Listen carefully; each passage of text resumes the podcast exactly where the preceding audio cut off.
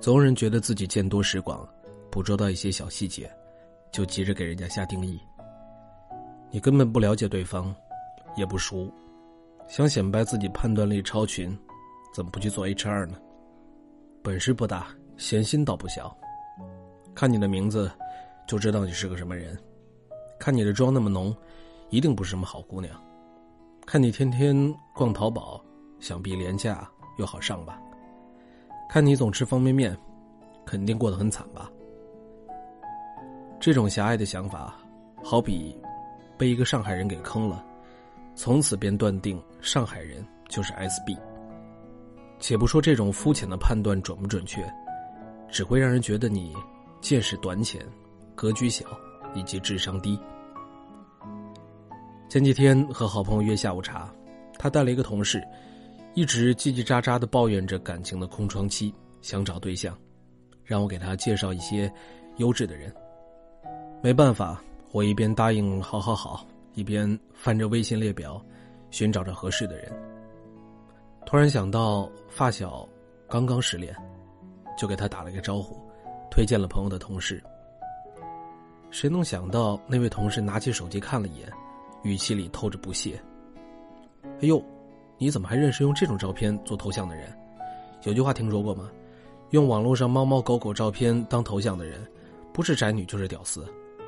微信昵称居然用本名，这也太土了吧！我们肯定聊不来的，算了，不加了。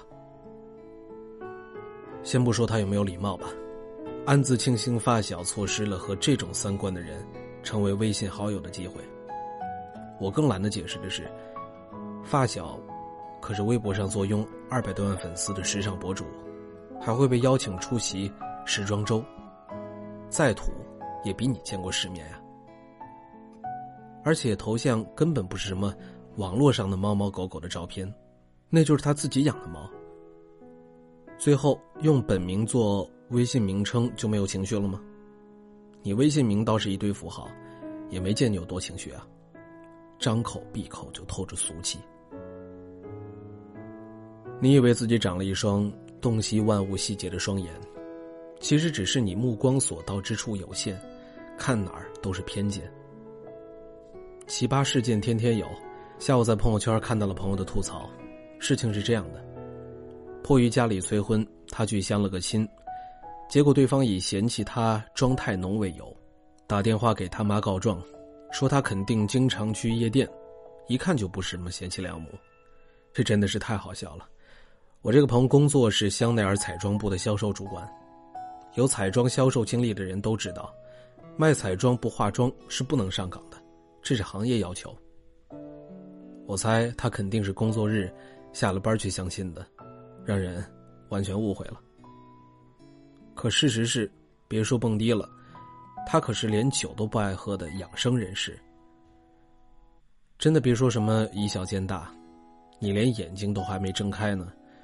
就做着梦，乱给别人贴标签儿，你又不了解对方，是谁给你的发言权呢？我有一个富二代的朋友，北京人，但是为人低调，从来不露富。大多数的名媛背着香奈儿、酷奇但是他喜欢背帆布包，穿淘宝上的原创设计品牌。他经常跟我们开玩笑说，自己看着挺穷的。其实了解他的人都知道。他穿衣服一直秉承着一次性原则，再好看的衣服穿一次就扔。他妈妈在家里每天平均能收到三五个快递包裹。消费观的不同，让他在势利眼面前显得低廉，经常遇见一些直男癌，自以为花上两三千块钱送个包包就能把他拿下。所有的歧视来自于偏见，而所有的偏见。往往来自于无知。几年前我看过一个电影，有一个片段是这样的：有一个年轻漂亮的女人，检查身体的时候确诊了癌症，她失魂落魄的上了一辆公交车，坐在座位上，脑子里一片空白，双手恍惚，手足无措。不一会儿，上来一群人，车上变得拥挤，恰巧一位年迈的老人站到了他的身边，问他能不能给他让个座。老人看他头都不抬一下，便大声的骂他没礼貌、素质低，并且呼吁车上的所有人一起谴责他。当他回过神来，面对整车人的突如其来的议论和谩骂，久久说不出话，转头瞪着那位老人，一字一顿的说：“能不能让我静一静？”老人更来劲儿了，非但没有丝毫理解，还差点要动手打他。他哭了，眼神恶狠狠的告诉老人：“今天我就是不让坐，你要想坐，来坐我腿上。”大概只有小孩子才会用单一的角度看问题，成年人看待一件事情，需要从多维度去了解，并非不问前因后果，一概而论。世界上没有一模一样的两片叶子，更没有完全相同的两个人。最讨厌被分门别类，因为只有物品才会被分门别类。人是不应该被轻易定义的。一看你就是那种人。那种人是哪种人？我跟别人不一样，你不了解我，你没有资格议论我。不管你是哪一种人。都有各自的可爱和魅力，明明可以彼此欣赏，若不行，至少专心的做好自己。但如果怀着优越感，而彼此看不惯、瞧不起，动不动就阴阳怪气，那就都一样的 low。因为一个人自以为的贬低他人的样子，特别的丑。好了，感谢你的收听。如果你想听到杨锵锵更多的温暖电台节目，可以在微信搜索“小杨说事儿”。那么那个简介为每晚九点和你说晚安的人，就是杨锵锵我了。希望我的声音能够温暖到你。我们明天再见。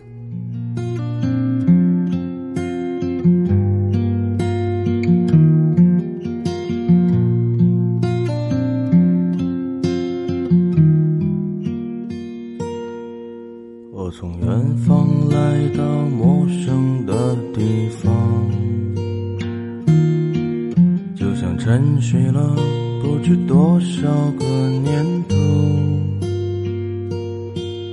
我将不顾一切的来到这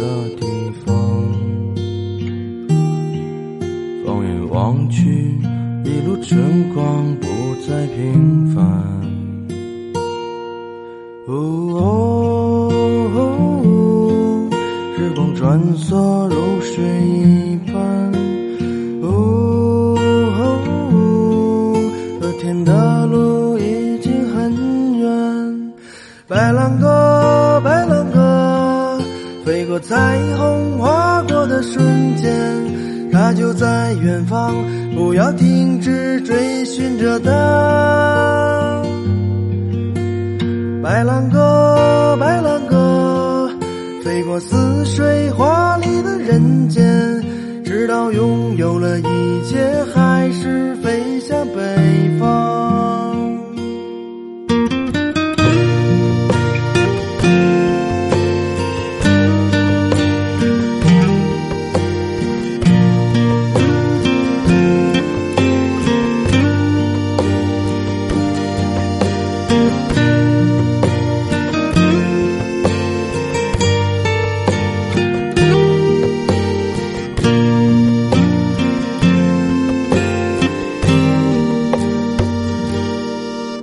从远方来到陌生的地方，就像沉睡了不知多少个年头，我将不顾一切的来到这地方。放眼望去，一路春光不再平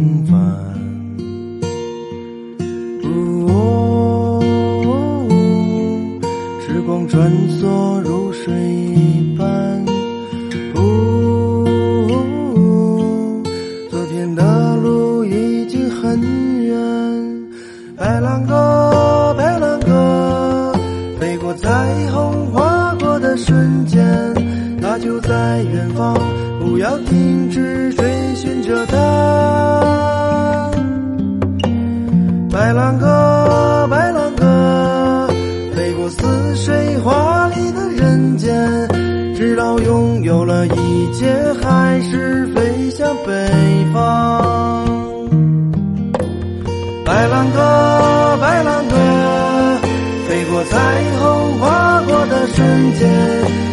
我在远方，不要停止追寻着他。白兰鸽，白兰鸽，飞过似水华丽的人间，直到拥有了一切，还是飞向北方。白兰鸽，白兰鸽，飞过似水华丽的人间。